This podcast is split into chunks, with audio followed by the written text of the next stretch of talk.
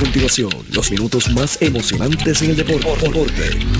Pedro Carlos Lugo, Junior Lugo, Richie Lugo, desde Estados Unidos. 3presenta el análisis, la información de manera precisa y clara. Deportivamente.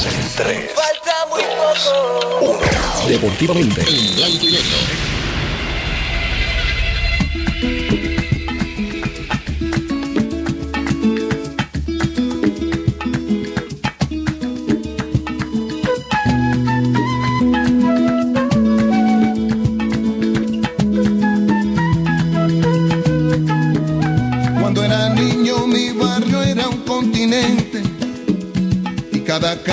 Un camino a la aventura. En cada esquina una memoria inolvidable, en cada cuarto una esperanza ya madura. En nuestros viajes de ida y vuelta a los luceros, fuimos piratas, saltimbanquis y vaqueros. Nuestra pobreza nunca conquistó el dinero, pero en las casas nunca se rindió el puedo. Me iba a la cama con la fe del que ganó, me despertaba con la paz del que aprendió. Que lo importante en esta vida es el tratar, que lo que cuesta es lo que no voy a olvidar. Crecí luchando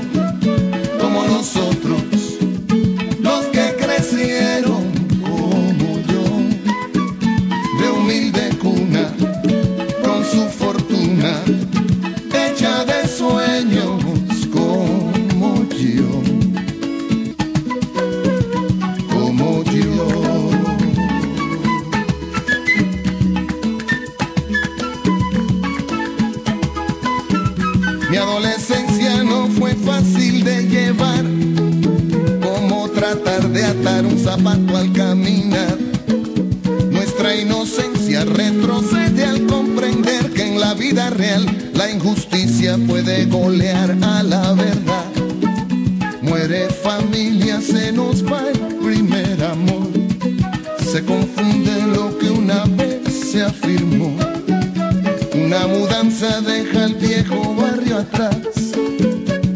El bigote y la responsabilidad. Trabajaba y pensaba si otros como yo, siempre tan jóvenes, sentían mi soledad. Si aún compartían nuestras almas la ilusión de que el muchacho siempre triunfara al final.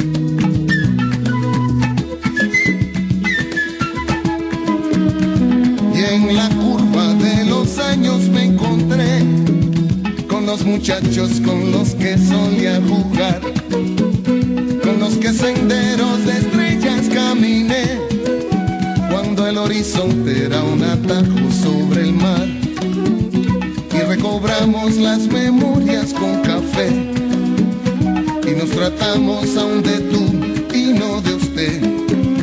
Y reafirmamos la elección que el tiempo da, que cuando hay vida siempre hay posibilidad. La lucha sigue y sobrevive como nosotros,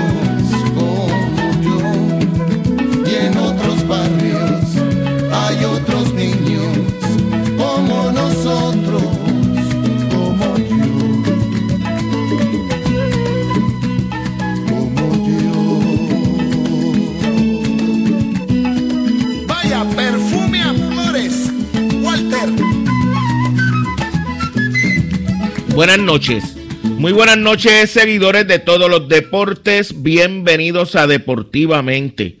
Hoy en Deportivamente vamos a, dedicarle la mayor parte del tiempo al inicio de los de las series de división eh, de las grandes ligas que comenzaron en la tarde de hoy.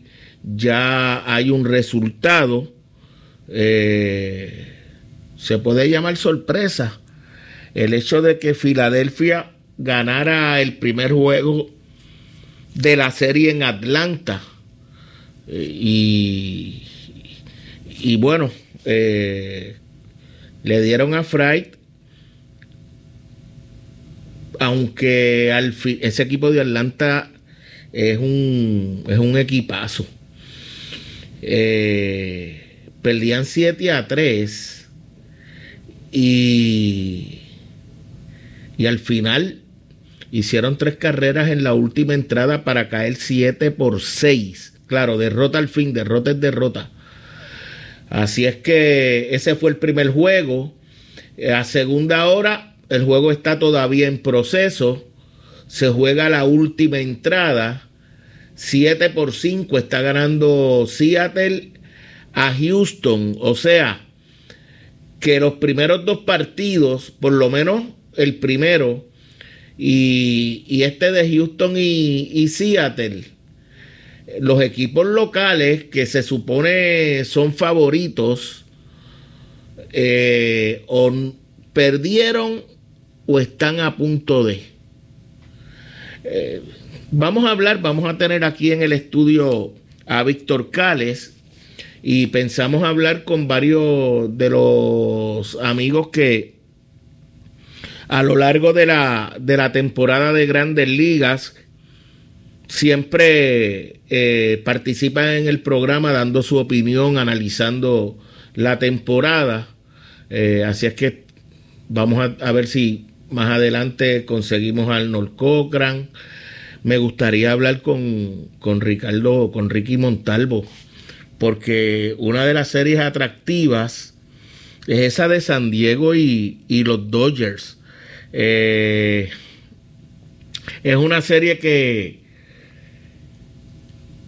claro, no es como una serie de, de los Mets y los Yankees, pero es una serie que a dos horitas está, están los parques, uno del otro. Y, son dos equipos de, de ahí, de, de, de, California, y son dos grandes equipos. Porque la gente habla de los Dodgers. Eh, los Dodgers construyeron un equipo para ganar este año, como lo hacen todos los años. Pero San Diego poco a poco eh, ha, bueno, poco a poco no ha sido bien agresivo en tratar de montar un super equipo y lo ha logrado. Fíjate que incluso ese equipo pudo haber sido mejor si no es porque eh, Fernando Tatis no todavía se quedó siendo, bueno, con mentalidad de adolescente. Y y ha sido muy irresponsable Tatis en, en sus años, luego de un contrato que, le garantiza su futuro. Lo cierto es que, que ha, dejado mucho que desear su forma de comportarse, porque ese equipo con Tati es así, está duro. Imagínense con un jugador como Tatis. Eh, saludos, Víctor. Muy buenas noches, Junior. Saludos a la fanaticada.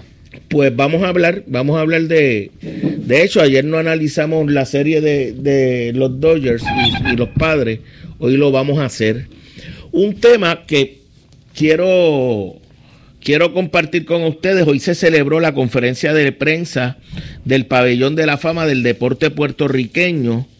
Esa es el, la actividad o el evento de reconocimiento a los atletas puertorriqueños más importantes. Todos tienen importancia, pero ese es todos los deportes a nivel nacional. Eh, y, y este año, por primera vez, el evento se va a celebrar en Ponce el 11 de octubre a las 11 de la mañana en el complejo ferial eh, eh, Juan H. Cintrón Y, y hoy se presentaron los candidatos, o más bien sí, los candidatos a, exal- a ser, a ser exaltados. Oye, se puede empatar el juego. Ese chiquito le da bien duro a la bola, al tube. Y tiene la carrera del empate en primera base. Y mucha experiencia. Entonces, miren quiénes van a ser exaltados. Wow, nueve. Es la cuota que, que año tras año eh, tiene la entidad para, para exaltar a los atletas puertorriqueños. Miren, Carlos Beltrán, nueve veces todos estrellas, novato del año en Liga Americana. Ya ustedes saben todo la clase de pelotero que fue Carlos Beltrán. Javier Coulson, el atleta, eso de quién es mejor, eso puede haber discusión. Yo no creo que nadie eh, en el país haya sido mejor que Papo Franceschi. Yo, mira, lo ponchó con una recta eh, de la que le sirvió Chapman. Chapman. y se la como que muy separado de él. ¿no? Sí, sí, él siempre bate así. Oye, y, y para mí Papo Franceschi es la máxima figura de, del, del atletismo. Las condiciones, no le estoy restando méritos a nadie, pero lo que logró Papo. eh, pero en logros obtenidos a nivel mundial, nadie se equipara a Javier Coulson. Y Javier Coulson es otra de las figuras que va a ser exaltado al, al pabellón de la fama del deporte puertorriqueño. María Cusa Rivera, hoy estuvo en la actividad, eh, primera puertorriqueña en participar en ligas profesionales de baloncesto en Suecia, España y Venezuela, una de las mejores en la historia. Eh, bien habilidosa. Georgie Torres, el máximo anotador en la historia del básquetbol puertorriqueño. Pedro Ferrer, el hermano de Julio, que fue olímpico en el 72 y en el 76, fue plusmarquista nacional en 100 y 200 metros, ganó medalla de oro en los Martin Luther King en los 400 metros, qué clase atleta. Tenía el récord de 100 y 200 nacional, iba a competencias internacionales y corría 400 y ganaba oro. José Enrique Arraraz, que fue presidente del Comité Olímpico de la Federación de Atletismo, eh, fue comisionado de la ALAI. Entonces, Giorgi Aranzamendi, uno de los mejores beisbolistas que han pasado por la AA y uno de los mejores softbolistas del país. Ponceño también como, como lo es Coulson. Ay, Virgen. Está bueno eso, dos envases. No, y que ahora viene Ahora viene. Jordan Álvarez, que lleva de 4-2. Sí. Entonces, otro ponceño, Edgardo Gilbe, el mejor velocista de su generación y uno de los mejores en la historia. Fue campeón nacional de 100 y 200 metros desde el 86 al 97, imagínate. Medalla de plata en Juegos Centroamericanos y del Caribe en el 90. Y Francisco Fico Pérez en bolos. Esos son los que van a ser exaltados el 23 de octubre. Este domingo que viene no, el otro aquí en Ponce. Así es que tremenda actividad. Oye, llámate al señor Morales. eh, porque ya es oficial que las Leonas regresan al voleibol superior femenino para la próxima temporada. Eh, este año, ustedes saben, el equipo no, no participó. Eh, había tenido problemas, el equipo se había ido a toda baja, luego Mayagüez vino una temporada, jugó aquí en Ponce, eh, luego nuevamente estuvimos sin el voleibol femenino, pero ya eh, el voleibol femenino está de regreso en la, en la ciudad señorial. Guitito Morales está con nosotros. Saludos, Guito. Buenas noches, Junior, y un saludo a la radio aficionados y a los fanáticos de las Leonas del Ponce.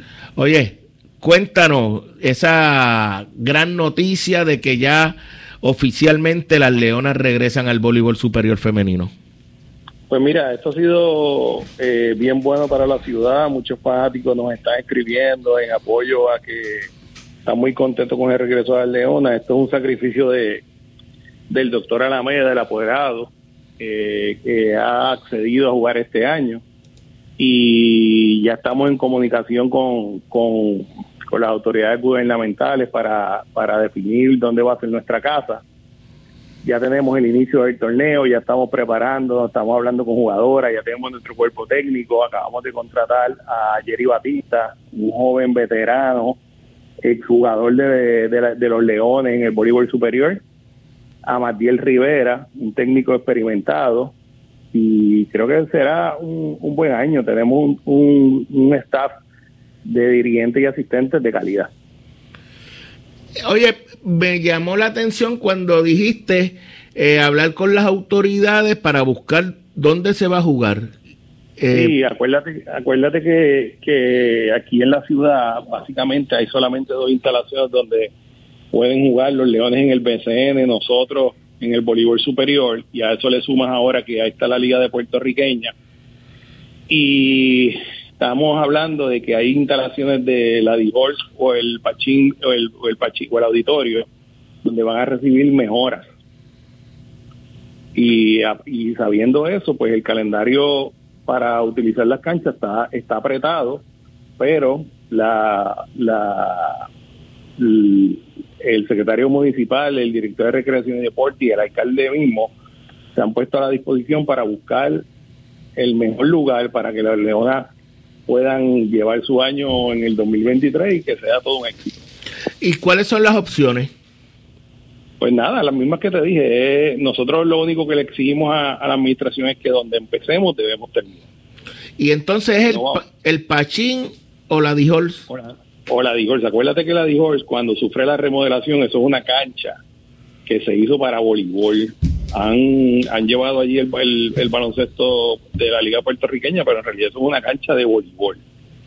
Y bueno, es indicado para jugar voleibol. El auditorio tiene sus problemas para, para jugar voleibol, pero también se puede hacer. Lo, lo único que nosotros le pedimos a la, a la administración municipal es que donde empecemos debemos terminar.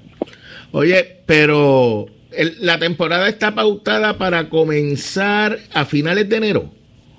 Eh, a principios de febrero, a febrero 8. Ah, bueno. Oh, la sacó y se acabó el juego. Nadie se mueve. Eh, eso es así. ¿Le estás viendo?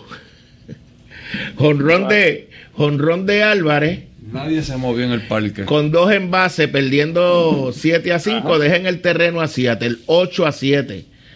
Ajá. Oye, que el béisbol es otra cosa. Mira, eh, eso quiere decir que no, no debe haber problema, por lo menos lo, el primero, segundo mes, febrero y marzo. Bueno, nosotros. La, sí, la sí digo, pensando, pensando en el Pachín, ¿verdad? La temporada se juega, van a ser 21 juegos. Eh, obviamente, nosotros vamos a jugar 9 de, lo, de local. Eh, si llega a, post, a postemporada, pues son unos cuantos juegos más. En la temporada tiene que acabar con serie final y todo eh, a mayo 15. No puede, no se puede jugar más de esa fecha porque las refuerzos no tendrían permiso para jugar en, el país luego de esa fecha. Así que vislumbrando ese panorama, va a ser una temporada atropellada de muchos juegos, corridos, y yo vislumbro que debe estar acabando a finales de abril. ¿Y cuáles son las posibilidades de, de la Dijols? Bueno, a nosotros nos encanta, esa es nuestra casa por siempre, eh, es el sitio donde preferimos jugar y es lo que nosotros queremos hacer, jugar ahí. Entonces ahí va a estar eh, la liga puertorriqueña. Correcto, la liga puertorriqueña, eh, que de- el problema de esto es que al día de hoy nosotros no tenemos el calendario oficial de, de los juegos. Sí tenemos fecha de inicio, pero no tenemos un calendario oficial de, Sí. de, de, de cuántos juegos, qué día van a hacer y, y eso pues nos ha complicado un poquito el panorama eh, porque no sabemos a ciencia cierta el, el itinerario. Sí. Bueno, espe- esperemos que eso se resuelva, pero, pero es una o la otra. No, o sea, no es opción, por, por ejemplo, irte de Ponce, jugar en Juana Díaz, por No. poner un ejemplo. No, no, no, en, ese- en este momento eso no se ha contemplado. Eh, la administración municipal ha sido muy diligente, ha estado muy pendiente de la situación. Eh, y no, en ese momento no, yo entiendo que debemos de llegar a, a algún, algún acuerdo y que nosotros estemos en alguna de las dos instalaciones. Sobre el equipo, eh, ¿qué jugadoras son reserva de, de las Leonas? Porque, por ejemplo, así por encima sé que eh, Raima es una, Raima Santos. Eh, ¿Qué otras jugadoras Ponce tiene los derechos sobre ella? Pues mira, nosotros reservamos el tío en el 2021, reservamos siete jugadoras, nosotros tenemos a Raima a Raima Arieli, nuestra capitana, que by the way, eh, su última temporada fue una temporada de excelencia. Eh, tenemos a Valeria León, Ponceña también, tenemos a Paola Rivera, tenemos a Nicole Cruz, tenemos a Shannon Torresola, tenemos a Gabriela Alicea y tenemos a Jesualdo, Ajá. siete jugadoras. Oye, pero Torresola todavía puede. Bueno, to- toda- ya Está están activo. en los No. últimos años de su carrera, pero todavía sigue jugando y lo O está sea- haciendo alto nivel. Ah, está jugando. Está jugando, el año pasado jugó con Manati. Entiendo, entiendo. Entonces, ¿qué vas a hacer para nutrirte de, de jugadora? Mira, nosotros le estamos, le estamos en la, primera reunión que estuvimos presentes, nosotros pedimos que se nos otorgaran tres refuerzos por la poca cantidad de jugadores que tenemos, porque de esas siete jugadoras tengo dos jugadoras que no van a jugar, no van a participar.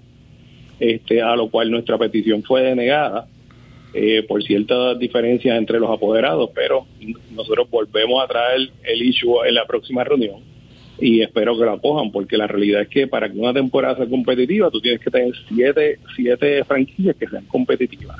La única forma de que eso pueda pasar, bajo nuestras circunstancias, que venimos de un receso, es que nos otorguen tre- eh, tres refuerzos. Entiendo. Ellos otorgaron, ellos lo que hicieron fue, aquí hay una peculiaridad, y es que hay muchos equipos, excepto nosotros, que tienen jugadoras que van a jugar al- en el extranjero. Lo que la liga dijo fue, le voy a permitir dos refuerzos y una tercera refuerzo en sustitución de una que vaya a jugar fuera del país. Pero cuando esa jugadora está disponible para incorporarse al equipo, tienes que sacar la refuerzo e incorporar la jugadora. que en el Pero caso este de Ponce nosotros no tenemos, porque no tenemos ninguna que vaya a jugar fuera del país. y, Raima que juega afuera. Pues nos- hasta el momento Rema viene del Mundial, Ujú. creo que se está cogiendo unos días de vacaciones por allá, pero hasta este momento la última información es que va a participar con nosotros. Entiendo. Entonces, eh, ¿tú vas a ser el apoderado del equipo, Guido? No, yo soy, yo estoy en una función de coapoderado, gerente general y básicamente hago hago muchas cosas dentro de la dentro de la franquicia, ¿verdad? Este, pero traje un grupo de ponceños para que nos ayuden a trabajar con, con diferentes cosas. Traigo al CPA, Jorge Ramírez, controler de ecoeléctrica, va a ver todo lo que es la parte financiera de, del equipo, trae al, al, licenciado René Francescini, va a bregar todo lo que es contrataciones y, y diferentes cosas legales. Traje al doctor Gilberto Alvarado, que va a ser nuestro, nuestro médico del equipo. Eh, traigo a, a Rubén, el, el dueño de Clínica Loavi, un técnico, un terapeuta atlético muy reconocido en el país, el terapeuta de Carlos Correa y de muchos jugadores de grandes ligas. Así que traje mucha gente que van a aportar gratis, ¿verdad? Aportando de su tiempo, simplemente porque quieren que este, este proyecto se pueda dar y se pueda dar a alto nivel y podamos tener una de las mejores temporadas. Entiendo. Eh, el equipo regresa con, con el compromiso de quedarse, no estar un año, eh, al otro recesa, no juega. eh, Bueno, la, las intenciones del apoderado, eh, y lo estuve hablando con el secretario municipal en estos días, es que Ponce se, se quede en la, en la liga jugando año tras año. Incluso venimos con un proyecto para hacer categorías menores desde 8 años en adelante, niñas y varones, jugar Copubo A y Copubo B. Que tengamos todo, todos los diferentes niveles del voleibol superior en Puerto Rico, lo tengamos en Ponce y, se, y sea un proyecto de todo el año. Entiendo. Bueno, pues, pues éxito. Ya estamos hablando de que pronto ya estará reuniendo las jugadoras para que comiencen los entrenamientos. Sí, ya tenemos el preciso eh, diseñado, eh, ya se lo hicimos llegar a, la, a la, al municipio de Ponce, ¿verdad? Para que nos vayan reservando las facilidades, las instalaciones. Este, así que ya a, mitad de diciembre comenzamos a, el Precision, va a ser un Precision de siete semanas a ocho semanas, bastante intenso. Eh, y venimos a competir, ¿sabes? No venimos a, a, pasar el torneo, venimos a, presentar el mejor equipo posible, disponible, los mejores refuerzos que encontremos en el mercado. Esto va a ser un tiempo bien difícil, todas las ligas del mundo están comenzando más o menos en la misma en la misma fecha Así que la disponibilidad de jugadoras eh, extranjeras en el mercado es bien limitada. Es limitada porque, acuérdate, es, eh, oferta y demanda. Correcto, y, nosotros tenemos un tope salarial y, y pues muchas jugadoras de esta jugadoras elite en, en, el mundo que han venido aquí eh, tienen contratos de más de 100 mil dólares. Sí, señor. Claro que es bien complicado para, para nuestra liga y nuestra realidad. Sí, así es. Huito, sabes que aquí los micrófonos siempre estarán abiertos para ti, para las leonas, lo que quieras añadir y, reiterarme a tu disposición para lo que quieras informarle siempre a, la, los oyentes. Agradecido por la oportunidad. Este, ustedes no son un periodista, ustedes son familia de nosotros, nos criamos juntos en el Paquito Montajer.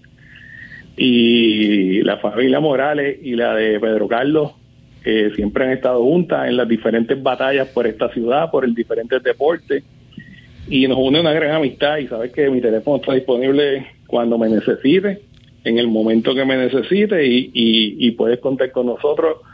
Tan pronto yo tenga que empecemos el preciso, vamos a ver si podemos cuadrar algo y podamos llevarte los técnicos al equipo, seguro, al, a la emisora y podamos hacer una entrevista desde allí y, y un programa de voleibol nada más y Aquí le quiero mandar saludos a, a Pepito, que siempre está pendiente de nuestro equipo. Y siempre nos ayuda en diferentes facetas. Y, a mi hija mayor, que la acaban de intervenir y está convaleciendo. Este, así que nada, Junior, nada más que, que, agradecerte la oportunidad porque, que nos da. Un abrazo y sabes que aquí hay siempre a tus órdenes. Cuídate, lo quiero. Cómo no, igual. Guito Morales. Eh, tres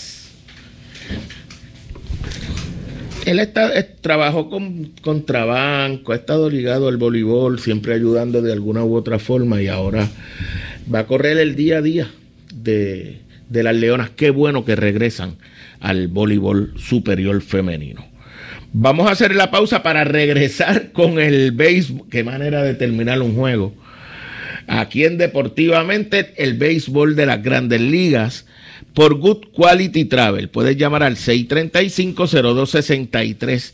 Good Quality Travel, a donde quieras viajar por el Taller Vega, la ley y la fuerza en hojalatería y pintura en el barrio Río Chiquito en Ponce y por Automeca Technical College. Los profesionales de la mecánica que les recuerda que eh, la, la, los cursos están ya por comenzar. Hay cursos nuevos, empiezan el 7 de noviembre. De soldadura y full injection.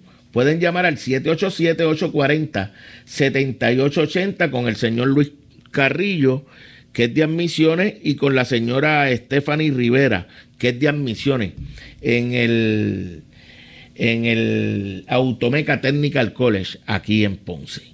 ¿Cuál es tu favorito? De qué callada manera se me adentra usted sonriendo. Trata de sustentar los sueños.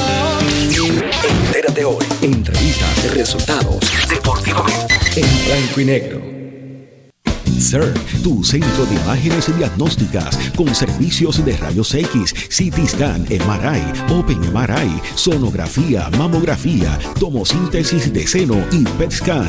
Además ofrece tratamiento de radioterapia para pacientes de cáncer. Todos nuestros centros cuentan con radiooncólogos diariamente y cuatro aceleradores para tratamiento ininterrumpido. Comunícate a nuestros centros ubicados en Ponce 842-2478, en Yauco 492-0260 y Guayama 686-0090. De lunes a sábados desde las 7 de la mañana. Sir, empatía, calor humano y sensibilidad nos distingue. Horario especial de lunes a viernes de 7 de la mañana a 3 de la tarde. Llámanos para coordinar tu cita. Good Quality Travel. En Good Quality Travel le ofrecemos las mejores ofertas con los mejores y más variados destinos para ese viaje soñado. Llámenos a los teléfonos 284-1407, 284-1410 y libre de costo al 635-0263 para ayudarlos a planificar su viaje. Good Quality Travel. A donde quieras viajar. Y ahora continúa deportivamente en blanco y negro por WPAB 550. De regreso a Deportivamente, una presentación de Con Concreto Inc. Puedes llamar a Champú al 939-350-6060 con Concreto Inc. por CERT. Hay tres centros anexos al edificio Parra, al lado del Hospital Damas en Ponce, en la calle 25 de Julio en Yauco y en la avenida Pedro Albizu Campos, en Guayama, CERT la tecnología más avanzada a su alcance y por Quality Trophy. Puedes visitarnos en la urbanización Constancia en la marginal del Bypass aquí en Ponce. Puedes llamarnos al 787-841-0598 Quality Trophy. Bueno, mira, eh, qué interesante la movida de, del dirigente del equipo de Seattle. Tiene a, a su relevista, que obviamente no, no había estado efectivo, vino en esa, en esa novena entrada, eh, Sewell, y aunque retiró dos outs, dio una base por bola y un hit. Tiene la entrada en dos outs. un pelotazo. Ah, un pelotazo. Una, una base por bola y un pelotazo. Oye, ese es tu relevista. No, y, antes de eso, Andrés Muñoz también le dieron. Le entraron a palo, Andrés Muñoz, pusieron. Hoy, hoy fue un juego de bateo. Sí, oye, dieron... cogieron a Verlander desde el principio y. Eso era lo que te iba a decir Ahora, primero. En, ya en la temporada, Verlander se enfrentó seis veces esta temporada al equipo de Seattle. Una de las derrotas de Verlander esta temporada vino a manos de Seattle, en el cual pichó seis y le dieron 10 hits y le anotaron seis carreras y las seis que fue fueron la limpios. más pobre que tuvo en la temporada. Exactamente. Después de eso tuvo una derrota más que fue con los White Sox. Pero ya se había enfrentado seis veces contra Seattle, o sea que ya Seattle lo conocía. Nos hemos enfrentado a él una y otra vez, ya sabemos cómo viene. Está inspirado, Seattle es un equipo que batea mucho Pero y mira, no de mucho poder. A mí no me gusta Dusty Baker. A nadie le gusta a Dusty Baker. Eh, No gana. No, bueno, él gana en Con San regular. Francisco perdió, con los Cubs nunca No gana ganó. campeonato. No, No gana campeonato. Nunca ha ganado una serie mundial. ha ido Y con buenos equipos equipos para ganar. para ganar. Ok. Estamos en playoff. Le hacen cuatro carreras a Verlander. No está bien. En un momento dado parecía que, que había cogido el ritmo y que iba a ser el Verlander que todos conocemos, dominante. que iba a apretar. Oye, se acerca 4 a 2. Si Verlander no está bien y ya tú te metiste en el en juego y tú tienes ahí unos lanzadores. Oye, estamos hablando de que esto es una serie de cinco juegos y que mañana es día de cinco juegos, de 5-3. Sí, con tres que pierdas te elimino. Por eso. Pero, pero va a haber por lo menos un iniciador que no vas a utilizar si la serie se va a 5. No tienes a Javier y tienes a Urquidi Y, y al final usó a Javier y y, tienes mañana libre. mañana están libre. ¿Por qué seguir insistiendo con Verlander si ya te metiste en el juego 4 a 2? Puede ser. Pues, Oye, eh, si hay, si hay algo que distinga a Baker, es eso. Que él deja a los lanzadores. Es que tú no puedes. Pues, lo hacía en Washington. Tú no puedes dirigir en playoff como diriges en serie regular. Dusty Baker siempre va a hacer lo mismo. Yo me acuerdo una vez a Churchill entrándole a palo y lo dejaba y no se veía, se veía de esos días que el lanzador va que tú lanzas y tú mismo sientes que no tengo nada en la bola, no me estás rompiendo la curva. Las ganas del jugador, pero hoy- hoy no hay mañana, es como tú dices, no hay mañana, pero es su manera de dirigir. Y gracias a Dios que ganaron hoy. Bueno, hoy ganaron. Pero ya demostró Seattle que no Bueno, fue no fue cosa de suerte ganarle a Toronto. Sí, pero es eso- un equipo que batea que y va a cómo luchar. Esos chamacos van a reaccionar a esa derrota. Ay, sí, interesante. Ahora me sorprendió mucho. Bueno, vino con Robbie Rey. Sí, oye, si trajiste, si le dieron palo a Sewell, no resultó la cosa con Andrés Muñoz. Sabes que, que, que el equipo de Houston, un equipo de trayectoria, un equipo que de- está yendo a la Serie Mundial desde el 17, han ido a tres series mundiales, un equipo de playoff. Que se fue Springer, se fue Correa, se fue Gary Cole, sigue siendo el favorito en la Liga Americana. Él la jugó hoy con Robbie Rey y no le salió. Pero es que. Y no podían darse el lujo a perder hoy. Bueno, es que lo que pasa es. Bueno, antes de empezar la serie, uno hubiese analizado una victoria para, Para Houston. para Houston. Pero ya que tú Pero llegas a la novena entrada Adelante. con ventaja de dos carreras. Pero el relevista tuyo, el closer tuyo, no te hizo el trabajo. Pues, pero yo no sé. Y después trajiste a un, a un lanzador para sacarle un A, para ir zurdo contra zurdo. que es un Jordan iniciador que- Álvarez. Que, se prepara distinto, que es distinto la mentalidad que tiene el iniciador, porque el iniciador entra a pichar sin ninguna a- responsabilidad. a porque, hacer 100 lanzamientos. me voy a enfrentar, primero que me voy a enfrentar, no hay nadie en base. El closer viene a hacer 10. Si me la 11. sacan, quedan nueve entradas pa- para, que mi equipo bate y haga carrera. Y por lo general, muchos de ellos van calentando. Blake Snell, el de los padres, uno que va calentando en tres cursos. Yu Darvish, son tipos de lanzadores que el juego va avanzando y van calentando de Grum. Es que eh, porque es zurdo. Porque es el zurdo contra zurdo, pero el ¿Eso es automático? No, no, no es Pues, automático. no siempre funciona como se vio ahora. Bueno, pero, pero a veces tú lo haces y es la jugada que Yo estoy manda, casi si no seguro funciona, que pues no sorprendió a todo el mundo. eh, porque él. Um, Servais pudo haber dicho antes del juego: prepárense en que cualquiera puede lanzar hoy. No, pero eso tuvo que haberlo dicho. Ok, pero eres, eres Robbie Rey, eres ganador de 6 y tú dices: A mí no me van a traer en la novena entrada para. Y lo llamaron y dijo: Eh, Rey, espérate, que esto se puso. Pero Jordan Álvarez ha sido un jugador que tuvo una super temporada. Lo que pasa es que cogió una lesión y se enfrió un poco. Pero antes del juego de estrella, el favorito en la Liga Americana por encima de Aaron Judge para el más valioso en aquel entonces, antes del juego de estrella, era Jordan Álvarez. No, lo que pasa es que después lo que hizo. No, después lo que hizo Judge es histórico. Sí. No hay duda de eso. Tenemos a Arnold Cochran en la línea. Saludos, Arnold. Junior y Víctor, eh, aquí escuchándolo y tremendo análisis. Tú tienes razón, Junior. Eh, tú, esos pitchers así de elite, si están eh, atrás en carrera en las primeras entradas, hay que sacarlos y cambiarte de pitcher para que descansen y, y vengan en los próximos juegos más, más, más fuertes. Sí, Así y que especialmente cuando ¿Ah? ya te metiste en el juego, ya pusiste el juego 4 a 2 y Ah. ese equipo batea. Un pitcher. eh, entonces si el equipo... ¿Mm? ¿No te acuerdas cuando sacaron a Blake Snell cuando estaba en Tampa? Sí, Flaqueó un poco y Kevin Cash vino rápido y lo sacó. sí. Y perdió. Y perdió. ¿Perdió? Seguro que perdió. No, no, no me acuerdo, pero yo sí sé que perdió el lanzador porque después firmó con, con San Diego. Pues se Perdió, veía Ese molesto. juego lo perdió. Sí. Yo creo que ese fue el juego de campeonato. Bueno, quizás era el primer juego. Oye, el primer juego. Verlander por los. Te, te- te tenía acostumbrado a tirar ex- eh, excelentemente. Hoy no fue, hoy fue la Sí, excepción. pero hay días buenos y días malos. Y desde. hoy hoy era un día momento- malo. Y las primeras dos entradas, cuatro carreras. Sí.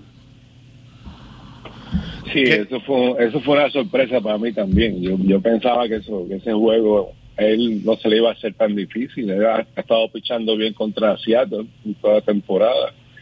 Pero así es el béisbol. Entonces, esta serie es corta, tú tienes que ganar adelante, tú tienes Sí. que, que hacer todo lo posible por llegar por lo menos a la octava a la octava entrada con, con ventaja, aunque sea de una carrera. Porque lo, lo que pasó hoy, eso no es, eso no es común. Eso, eso no, No, es eso, eso, es, eso es muy cierto. él sabe, tú tienes que llegar a la octava entrada con una carrera de ventaja por lo menos. O sea, no te puede dar ese lujo de aguantar ahí, este, esperar que un, que un pelotero la saque o, o que dé un doble. Fue una salida, fue una sin- partido sí, fue muy dos outs.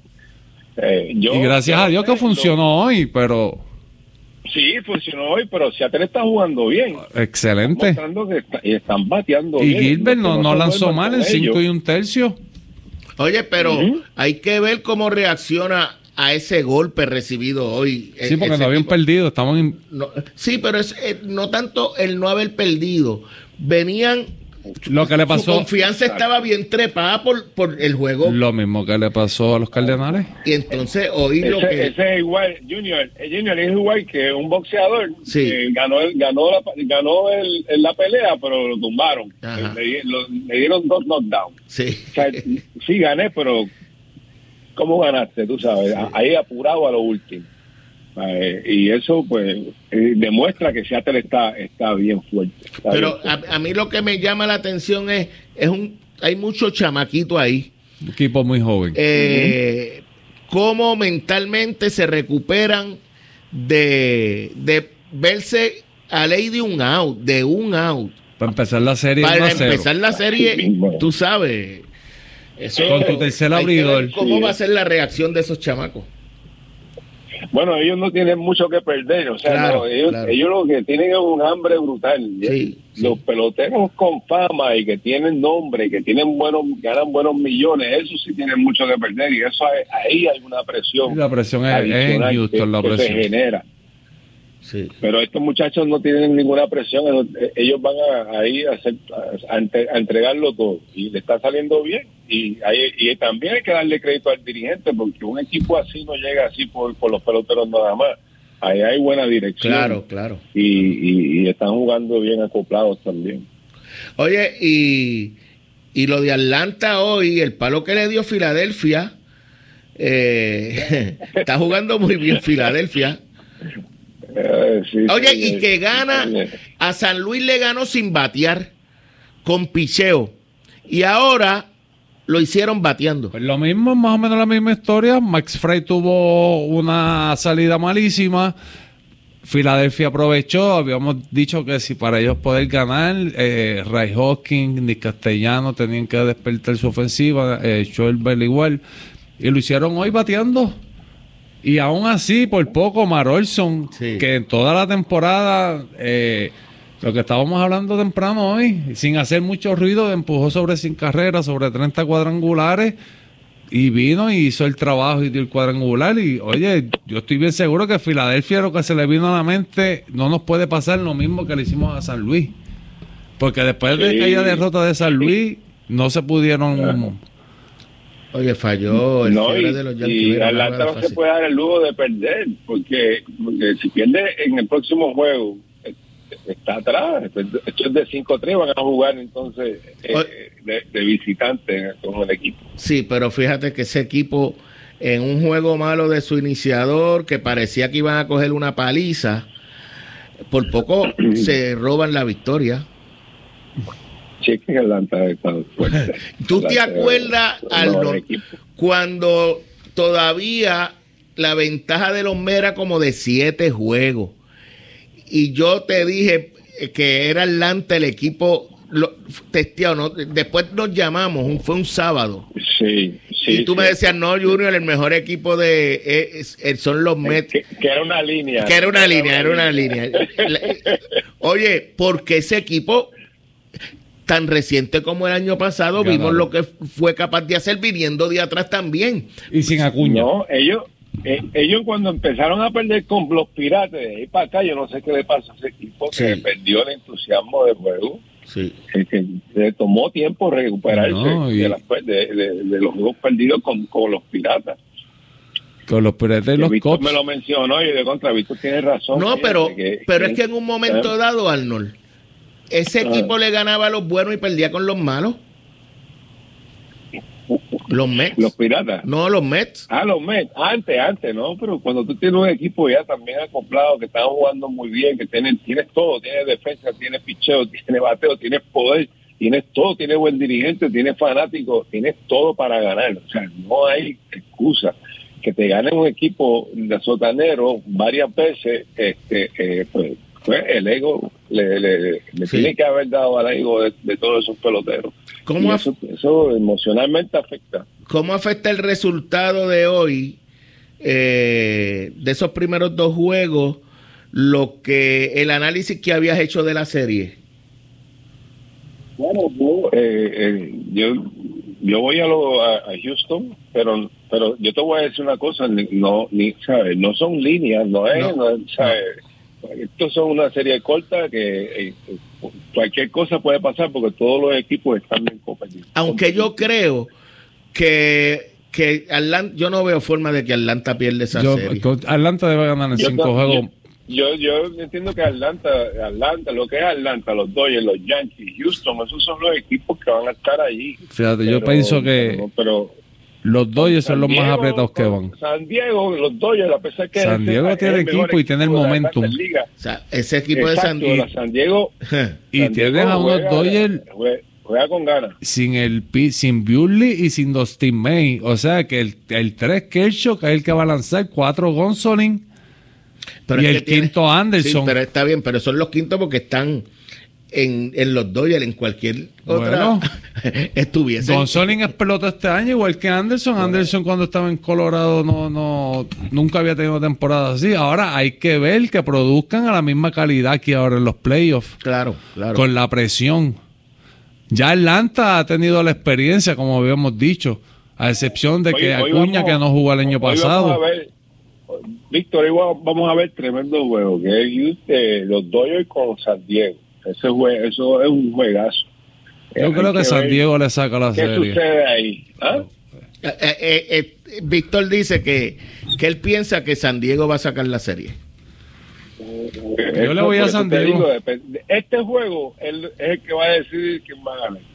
Porque si San Diego gana, yo Y no creo que Kershaw es de respeto, pero el problema con Kershaw es que cuando viene en la serie se le cae el, el brazo. Pero mira, hay un elemento que, que uno hubiese pensado que lo podía aprovechar cualquier rival de, de los Dodgers empezando la serie.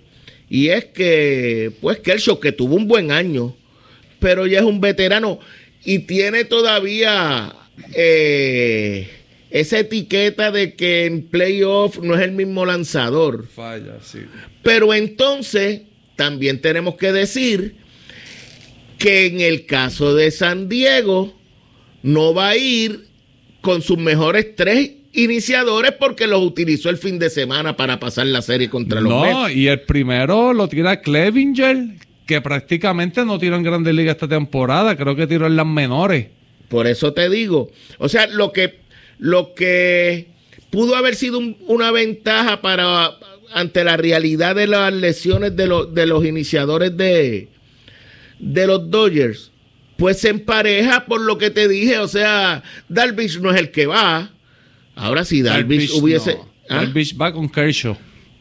Darvish va hoy, eh, Darvish no puede lanzar hoy. Darvish va contra Kershaw en el próximo partido. Hoy tira Ah. Clevinger contra Urias.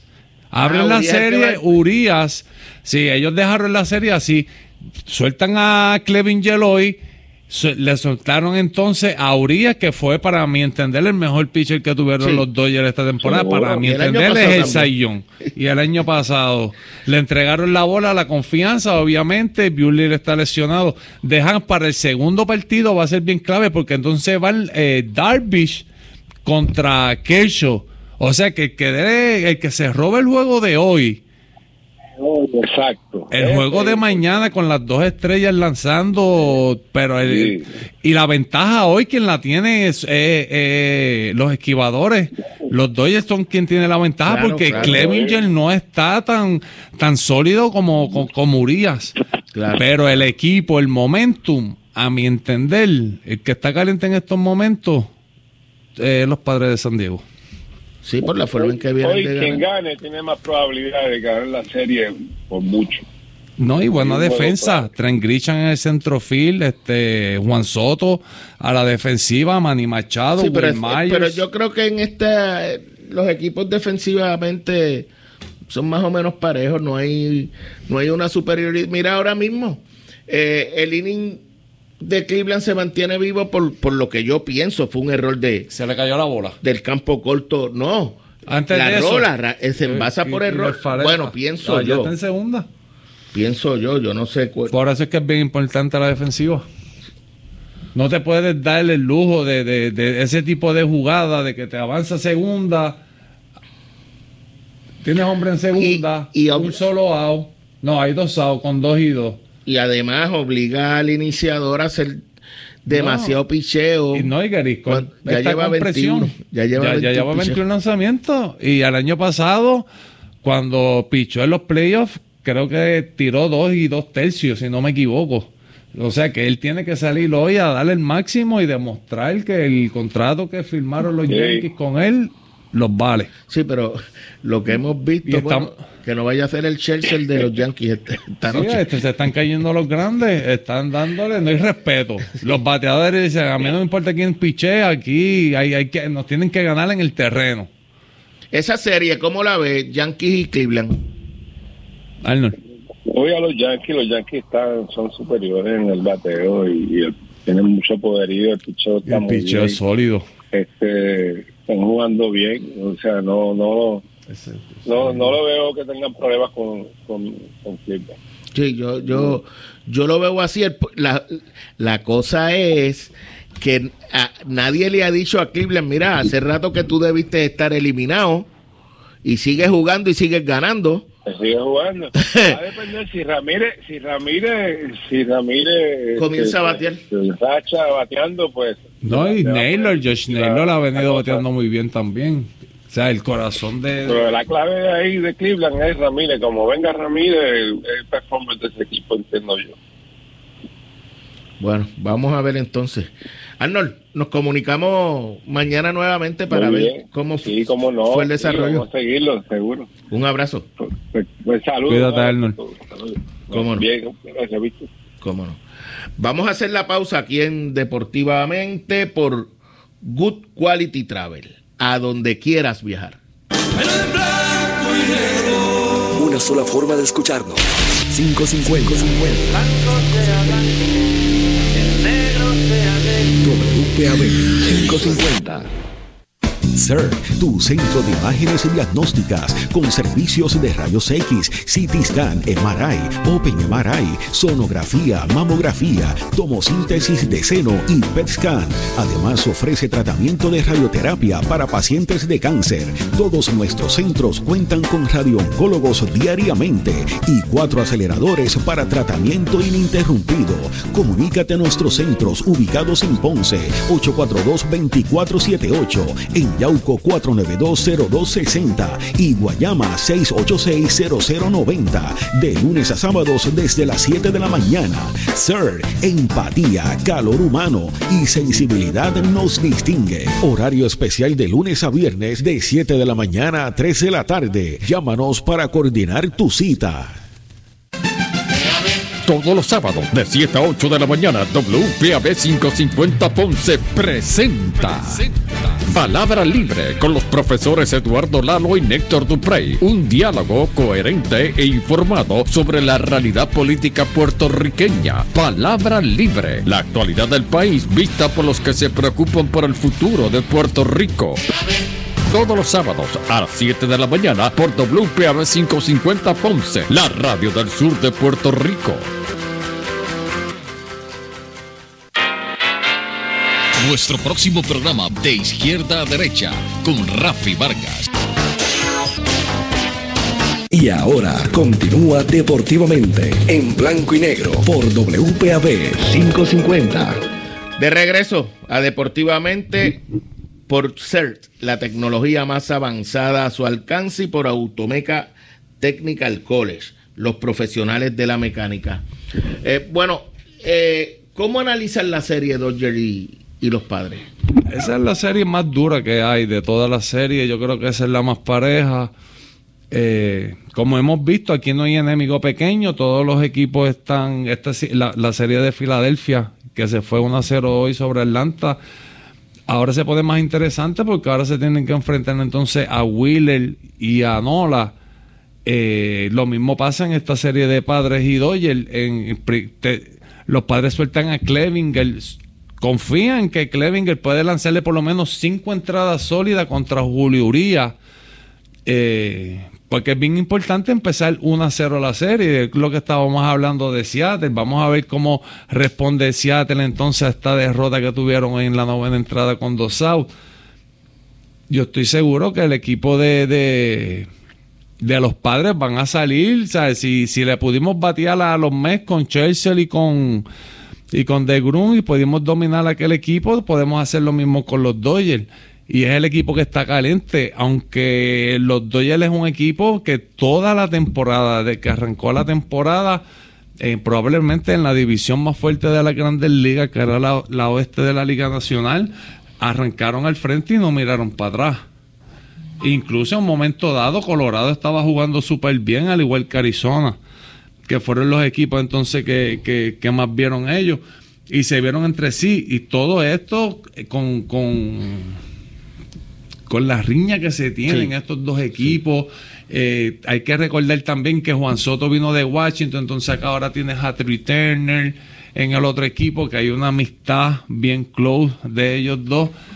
Pero el fin del día tienes que ganarle. eh, si yo era fanático de Juan Soto, hoy día soy más fanático de Juan Soto por lo que hizo en el juego anterior que quizás estaba buscando, él siempre le da bien a la bola, no le estaba dando con suerte, pero puso un toque que a la larga fue una carrera. Y cuando eso viene de un jugador de la calidad de Juan Soto, es digno de admiración Oye, en realidad. Un elemento, eh, saluda a Armando Negrón, eh, y es la dirección. A nadie le gusta Roberts como dirigente, o a muy poco, pero, pero Gana. la que tiene un trabuco, lo que le. Obviamente. Lo, que le Lo ponen mismo pasa con Steve Baker en Houston. Sí, sí, pero no hay un no hay un equipo que abra más la cartera que los Dodgers. Los Yankees Más que los Dodgers. No, están en competencia. están en competencia, pero Y esta año la van a tener que abrir para George. Y con estos agentes libres que vienen, Mientras- como oye, oye, de Grom. Pa- pa- para, ¿cómo es? Eh, con un botón basta. Para muestra un botón basta. Eh, y estaban buscando el año pasado una primera base. Los Dodgers se llevaron a Freeman. y los Yankees se tuvieron que conformar con Rizzo. Muy bueno, Pues- defensivo. Oye, y, y bate oportuno. en lo- chequéate. Ahora no, no las hay- firmas más grandes. Sí, sí, oye, ellos no quieren bajar del pedestal. Ellos no están conformes con haber ganado en el 2020, que fue la temporada Sí, del porque, COVID. porque tiene un asterisco. Hay que ser realista. Para la mayoría de la gente, que no debe ser, porque pues, No ganaron, pero es que fue una temporada de 60 Sí, partidos. muchos no jugaron. ju- Jugando con la misma división todos los juegos. Los del este, esto, esto, este. Eh, no es lo mismo. Tú quieres jugar la temporada como es completa, 162 Sí, sí, partidos. No, hubo jugadores que no. y ellos lo tienen no que, demostrar porque no han ganado. Con ese trabuco que tienen Mookie Betts, que lo trajeron de Boston, Trick Turner lo trajeron de Washington, Freddy Freeman lo trajeron de Atlanta, Max Muncy, Justin Turner, Gavin Lux, No, Cody Bellinger, que oye, fue eh, eh, MVP de que- la Liga Nacional. que su que su programa de, de es muy de bueno, es- excelente, de de las ligas menores. Sí, sí, señor. De ahí salió Urias, de ahí salió Dustin May, de ahí salió Bewley. Bellinger. Ver, todos ellos han salido de allí y Sí, tienen mucho. base. Tienen a Pipiot, un lanzador también que es muy bueno, jovencito, como de 22 años en estos momentos. Y, y que creo, si no me equivoco, está en el roster de, de- de los playoffs. Mira, yo fui una vez a Las Vegas a ver una pelea. Me acuerdo de Mario Santiago, el príncipe. Caballo. Entonces, pues yo no, no me gusta el boxeo, pero fui para porque era él. Mario, Mario, muy buena persona. Entonces, eh, chequeo y Las Vegas era la sucursal AAA de los Dodgers. Y pues me fui para el jueguito. Recuerdo sin saber, Giancarlo Alvarado iba a lanzar porque era contra. Eh, a rayo, este, este equipo que está en Utah. Salt Lake. Salt Lake City. Y, y me quedé esperando a Giancarlo y, y Giancarlo, pues cuando llegó entramos, n- nos sor- se sorprendió verme, pero más me sorprendí yo. Estaba Manny Ramírez, el Ciore García Parra, estaba Furcal, En el triple A. en- estaba porque estaban en recuperación. Ah, estaban lesionados, estaban en assignment. había habían dos caballos más. Ah, estaba Andrew Jones, que yo no sé por qué estaba allí. Yo no, sé si- Lesiones. yo no me acuerdo ni si jugó de de de no- Si volvió a jugar. estaba allí. yo, fui a ver un juego de Grandes Ligas Sí, con Guilla sí. y, y lo que te Mucha digo- calidad. Y lo que te digo es pues ese equipo triple A de, De los Dodgers, excelente. Claro, Muy bueno. claro, eran jugadores de grandes ligas establecidos. No, que en estos momentos tienen un- el catcher que tienen en las menores a Cartaya, un excelente jugador. Eh, ellos siguen trayendo Will Smith. Es uno de los mejores receptores que hay en grandes ligas. Si Will Smith le diera con cambiar de equipo, ellos ya tienen a Cartaya ready para jugar este en las grandes ligas. Ellos no se duermen, ellos siguen trayendo, haciendo los movimientos y dejando su finca ready porque quieren seguir compitiendo, porque yo estoy bien seguro que Magic Johnson y todas estas personas que trabajan en la gerencia no, quieren ganar en buena lead, ¿me entiendes?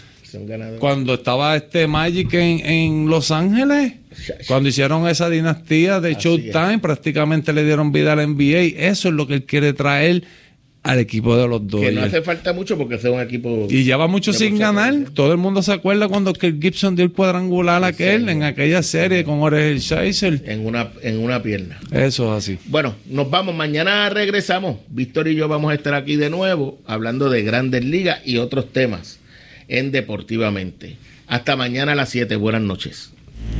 Escucharon de, de- Deportivamente, una producción de Junior Lugo, asistente creativo Adrián Ortiz. Mañana hay más en blanco y negro por WPB 11550.